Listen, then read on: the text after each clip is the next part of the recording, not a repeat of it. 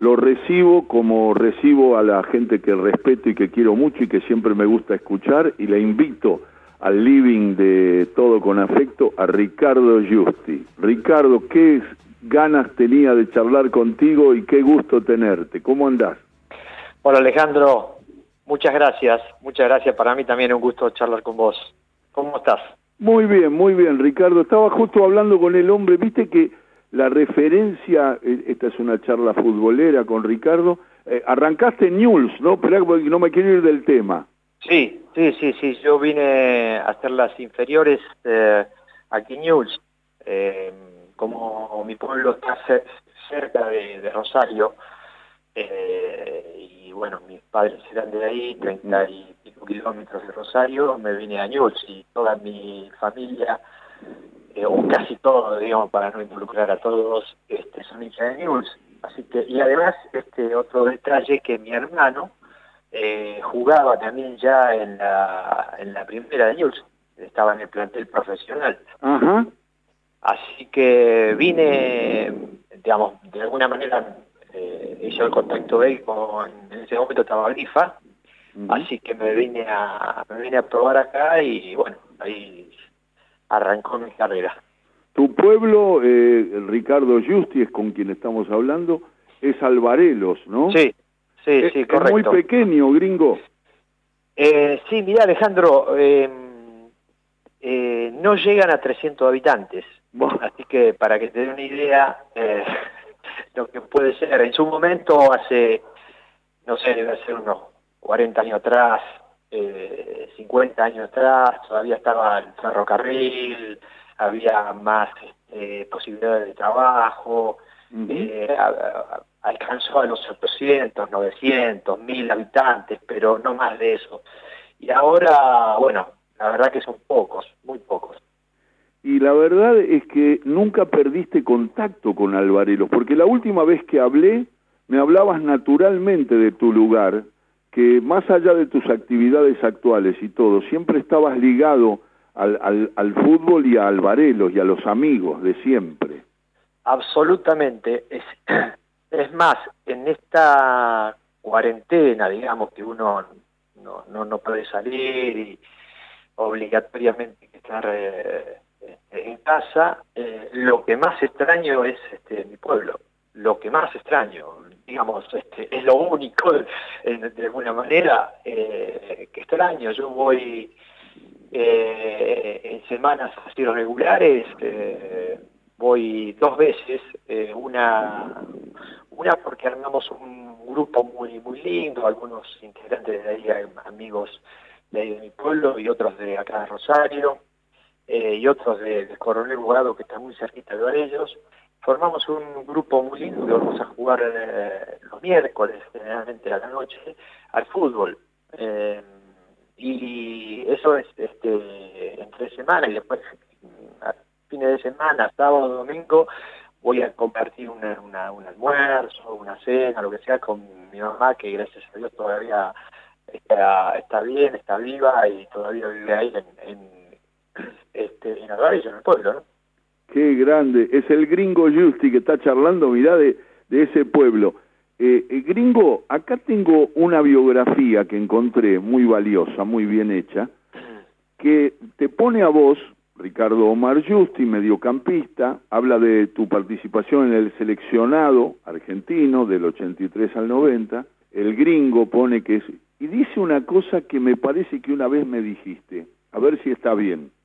Dice así, eh, Justi es un jugador técnico de buen despliegue y manejo del balón que con el tiempo se convirtió en un futbolista solidario y práctico, útil desde el punto de vista táctico. Perdió en el tránsito de un estilo a otro la llegada al arco rival que lo distinguió al comienzo, pero ganó mucha importancia dentro de la mitad de la cancha.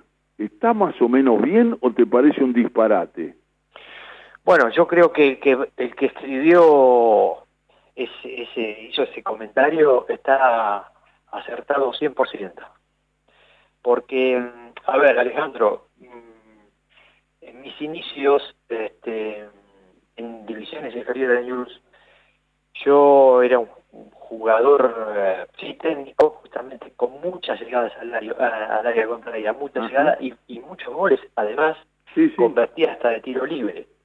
Eh, obviamente que después en News, en primera división, este, también tuve muchas llegadas al área, es más, este, recuerdo Judica que me decía que, era el, jugador, eh, el volante argentino con más llegada.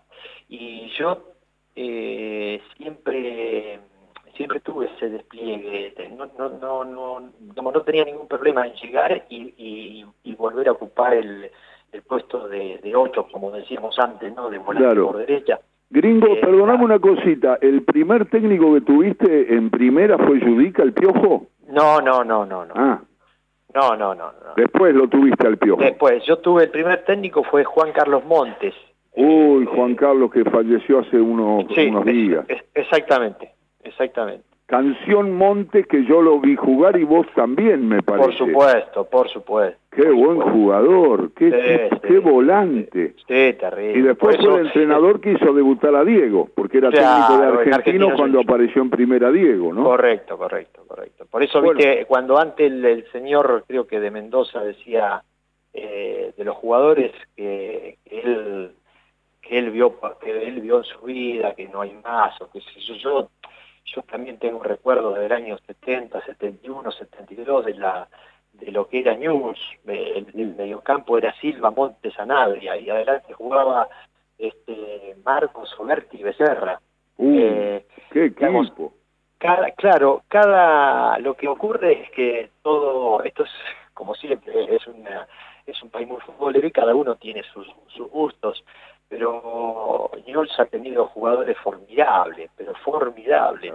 Este, así que bueno, mi relato era... No, no, espera, espera, el primero, el primero fue eh, Juan Carlos Montes y después en Newell's, ¿a quién tuviste, Justi? No, después, este, después eh, vino el, Gitano Juárez. Ah, el Gitano. te acordarás, el Gitano Juárez. ¿Cómo no me voy a acordar? Eh, y después vino Judica. Claro. vino Pero me estabas ah, contando otra cosa y yo te interrumpí. Hubo interinatos como, como un, tiempo tomó Grifa ahí, porque el de Grifa no, no quería saber nada, agarrar la primera, pero este, hubo un interinato de él un par de partidos, pero fueron esos tres este, básicamente.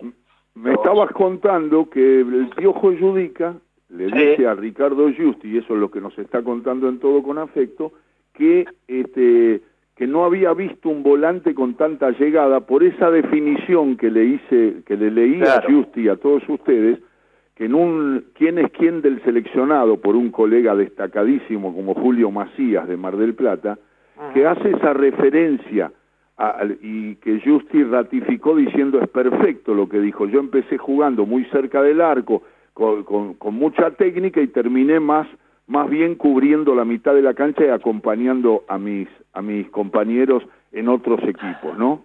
Correcto, es correcto, porque yo seguí siendo, por, a ver, este, sigo el relato, ¿no? Desde el sí, sí. Argentinos Juniors y también este, esa, digamos, esa manía o esa costumbre de llegar al área contraria la seguí manteniendo y más aún cuando pasé a Independiente.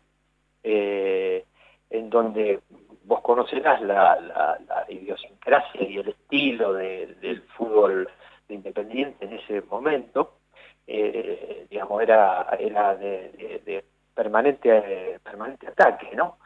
Y ahí sí también llegaba con mucha, muchas veces por partido. Ahora, eh, en el año 83, 84, eh, Bilardo me llama a la selección. A partir de eso, yo, yo cambié mi estilo de juego. Cambié este, por ser un jugador más táctico, eh, digamos, más pensante, eh, más ordenado, y bueno, algunos dirán eh, perdiste, otros dirán ganaste, pero bueno. ¿Qué sentís vos, querido? ¿Qué sentís?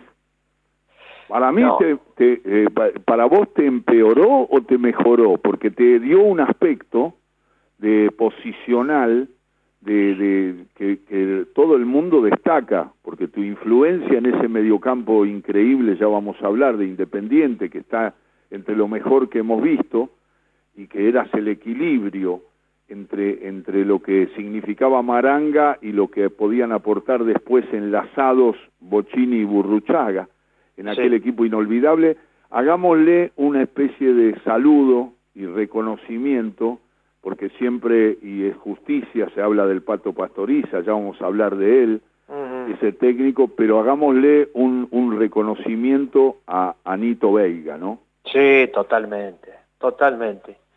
Este, tengo gran aprecio por, por Nito, tenía, eh, porque en realidad este, eh, formó un equipo impresionante, que te acordarás que perdimos con estudiantes, eh, en, un campeonato lo perdimos por, por un punto y otro por un gol de diferencia, o sea, este, eran dos grandes equipos en ese, en ese momento. El estudiante lo dirigía Eduardo Manera. Es correcto, correcto, así es, así es. Este, y después vino el Pato, ¿no? Y después de Nito vino el Pato, y ahí en el año 84 que vino el Pato, eh, ahí en ese mismo año ganamos este, el campeonato argentino, la Libertadores y el, y el campeonato, la Intercontinental que se jugaba antes, ¿te acordás?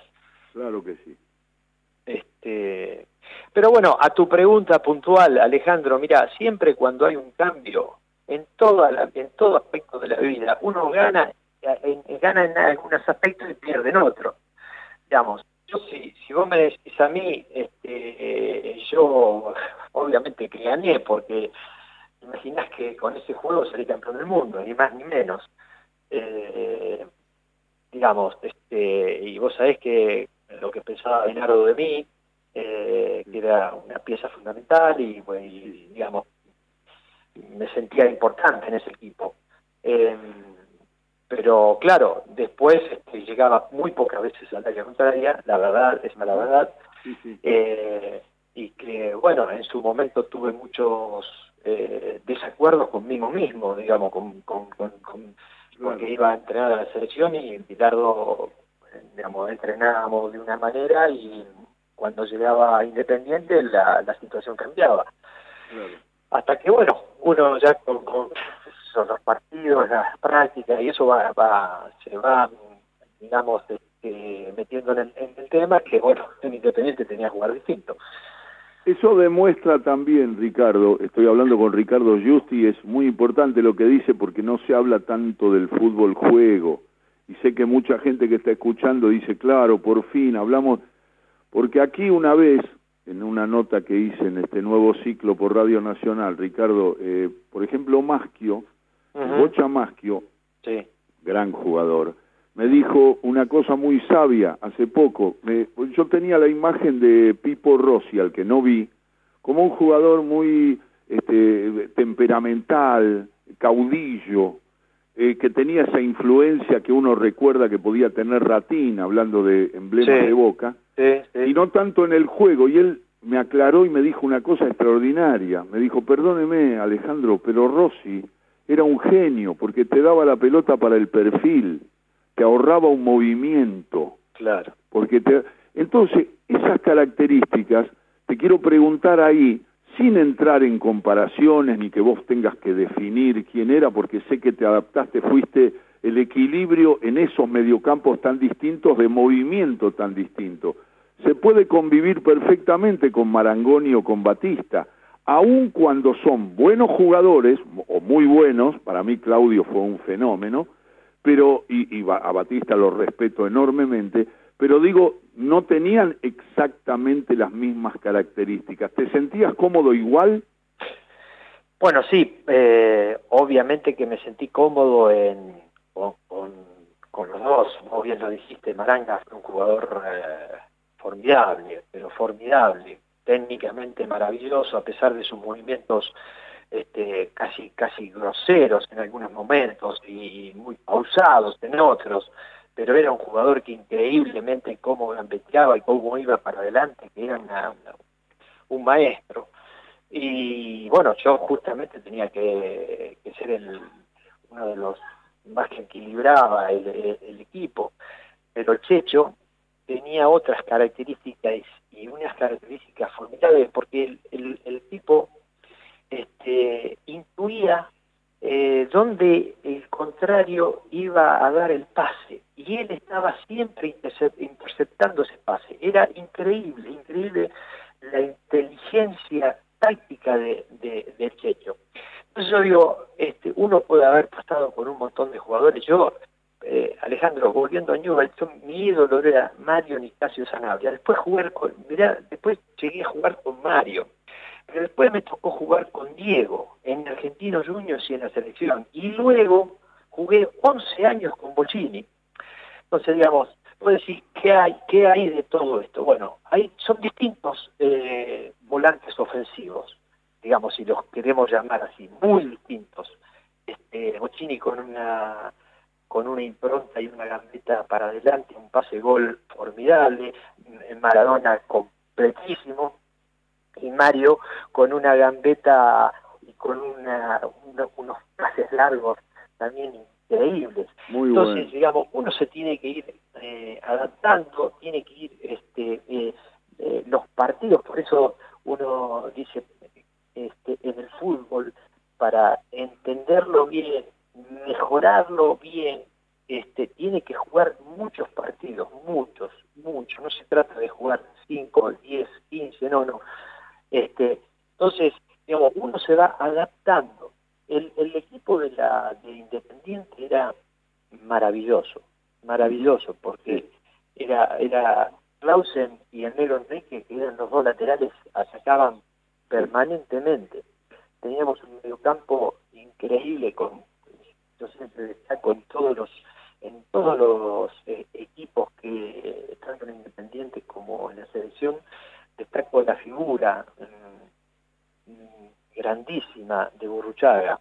Claro. Porque, porque Burro, eh, Burro era un jugador completísimo. Burro lo único que no tenía era juego aéreo. Después tenía todo, porque él ayudaba al medio campo, llegaba al gol, gambeteaba bien, era rápido, le pegaba bien. O sea, tiene las características que hacía que el equipo eh, funcione este, que, que, nunca nos quedáramos mal en, defensivamente, porque él defensivamente venía y ayudaba, y ofensivamente era increíble, porque hacía goles, porque pegaba muy bien, vuelvo a insistir. Entonces yo digo, este, y redondeando esto un poquito, que sí, sí, tranquilo, tranquilo. Eh, eh, digo, cada uno de, nosotros en el puesto que, juguemos, nos tenemos que ir adaptando a las eh, necesidades del equipo. Esa es la, situación. Y eso te lo dan los partidos eh, y la inteligencia, ¿no? No hay otra. Eh, Viste, es Ricardo Giusti contando un poco cómo funcionaban esos equipos que integró, que fueron campeones del mundo, de clubes y de selección. Y el gringo fue un jugador muy importante.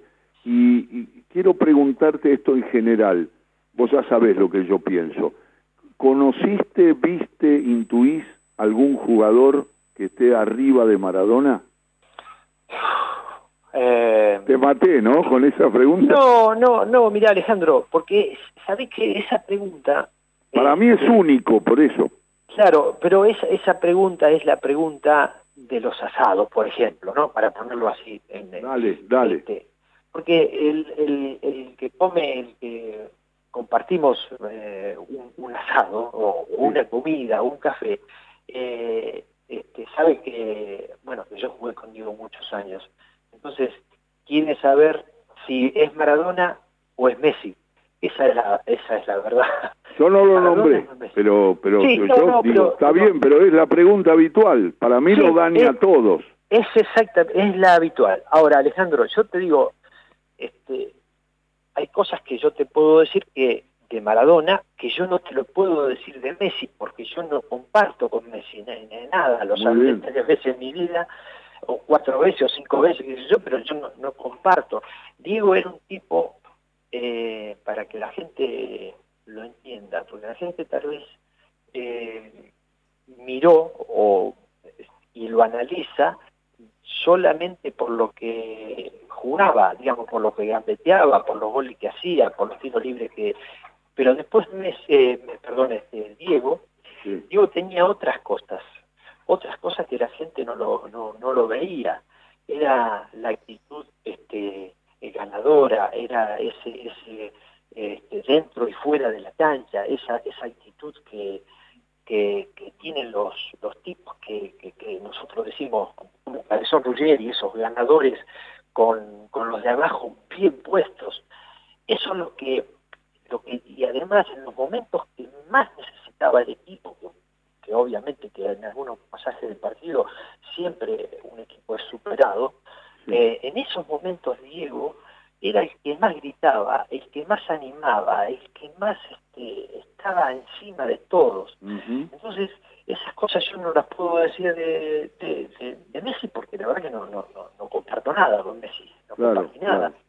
Ahora, Alejandro, hay otro tema también que, que es clave y que por eso mm, me parece que es este que no difícilmente es permitida esta comparación, porque han pasado más de 30 años y, por lo tanto el juego ha cambiado notablemente. Entonces, ¿cómo hacemos para meterlo a Diego en este fútbol o a Messi en aquel fútbol?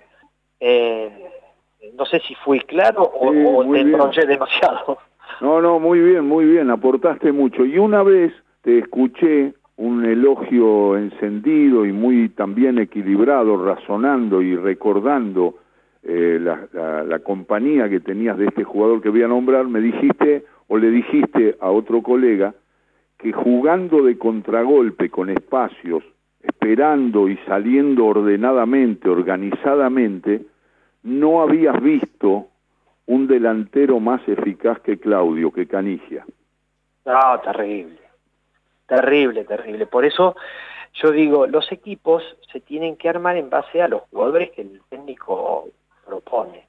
Digamos, este, si uno juega con canilla, si vos tenés un equipo ordenado defensivamente, este, y vos dejás venir al contrario, como, como suele pasar, este, casi seguro tenés la, la, victoria. Te digo porque es, es increíble, increíble, porque además Cani, no solamente la velocidad, sino la habilidad, porque gambeteaba en velocidad de una manera magistral, pero magistral, por derecha, por izquierda, por el medio. Entonces... Control de pelota a máxima velocidad. Exactamente. Controlaba la pelota a máxima velocidad y después gambeteaba a máxima velocidad, que no es sencillo gambetear a máxima velocidad. Entonces digo, este, Argentina, Alejandro, y esto es, eh, digamos, es un redondeo que hago yo, digamos, ha tiene, ha tenido jugadores, y, y, remontémonos a la, la, época de tipo Rossi, como vos hablabas, de Ratín, como hablaba, el otro Moreno que hablaba, hasta después siguiendo con, la etapa de nosotros, que había un montón de jugadores impresionantes, y después este, hoy actualmente hay montones de jugadores, el fútbol argentino es maravilloso, maravilloso. A Pastoriza siempre lo recordás, ¿no, gringo? Por supuesto, por supuesto. Y me lo recuerdo con un cariño muy, muy grande, muy especial, el Pato, este, porque además de ser un muy buen técnico, tenía otras cualidades este, que hacía que el jugador eh, este, se pusiera en, en, la cancha más de lo más de lo que más de lo que tenía eh, estoy hablando, digamos, físicamente, en, esfuerzo, en sacrificio, por todo lo que era un tipo, era un amigo, más que un técnico. Eh, obviamente los técnicos tenían esa cabeza de grupo y daba su, su, con su personalidad, ejemplificadora, impresionante el trato, pero además de eso tenía eso que, que los técnicos les cuesta, es el eh, digamos, es el día a día, es el, el, estar con el jugador eh, amigo, hacerse amigo, preguntar por la familia. Esos asados, Alejandro, que en un momento fueron muy cuestionados. Lo usaron como crítica, sí, al paso que dice que hacía solo asado, sí. Pero exactamente, ese, todo el mundo se, pero además el asado tenía eh, su, su objetivo. No era el hecho de comer asado, que cada uno se levantaba y ya se terminó la comida, no nos damos más bola. Todo lo contrario, porque en el asado uno comparte cosas, sabe mucho más del amigo, qué le pasa en la casa, qué le pasa con la familia. El pato preguntaba, ¿qué, qué? o sea, todas esas cosas que hacen de un grupo. Eh, de un grupo. Por eso los asados eran tan importantes. No es que era comer un pedazo de, de, carne e irnos a la, a la, casa. A la casa. Este, tenían otro objetivo. Eh, el pato era muy inteligente, muy, muy, muy inteligente, excelente tipo, uno de los mejores técnicos que tuve. Mm, impresionante lo que es, lo que he vivido con el pato, independientemente independiente, porque nos ha tocado épocas difíciles también, ¿eh? no te creas que fueron todos de, ganar campeonatos, épocas difíciles. Y yo creo que ahí, ahí se ven los seres humanos, ahí se ven la personalidad, ahí se ve la calidad de hombre y de técnico, ¿no? Es la palabra de Ricardo Justi. Ya sabes el placer que significa siempre encontrarte, siempre ayudás a pensar, siempre aportás y ya sabes que hay un grupo de gente o mucha gente que siempre te recuerda, te respeta y, sigue preguntándote cosas porque vas aportando muchísimo a todo lo que pasa en el fútbol, que es muy cambiante, vos lo definiste bien con las con las, las etapas que van cambiando mucho, la forma de jugar, los espacios, la preparación física, pero siempre me gusta escuchar tu opinión. Así que te mando un abrazo, un saludo a tu gente y muchas gracias por esta charla, gringo querido. Alejandro, un gusto haber compartido un ratito con, con vos y con toda tu audiencia. Abrazos muy, muy fuertes. Chau, chau. Ricardo Justi, mejora la tarde, todo con afecto por Radio Nacional hasta las 5.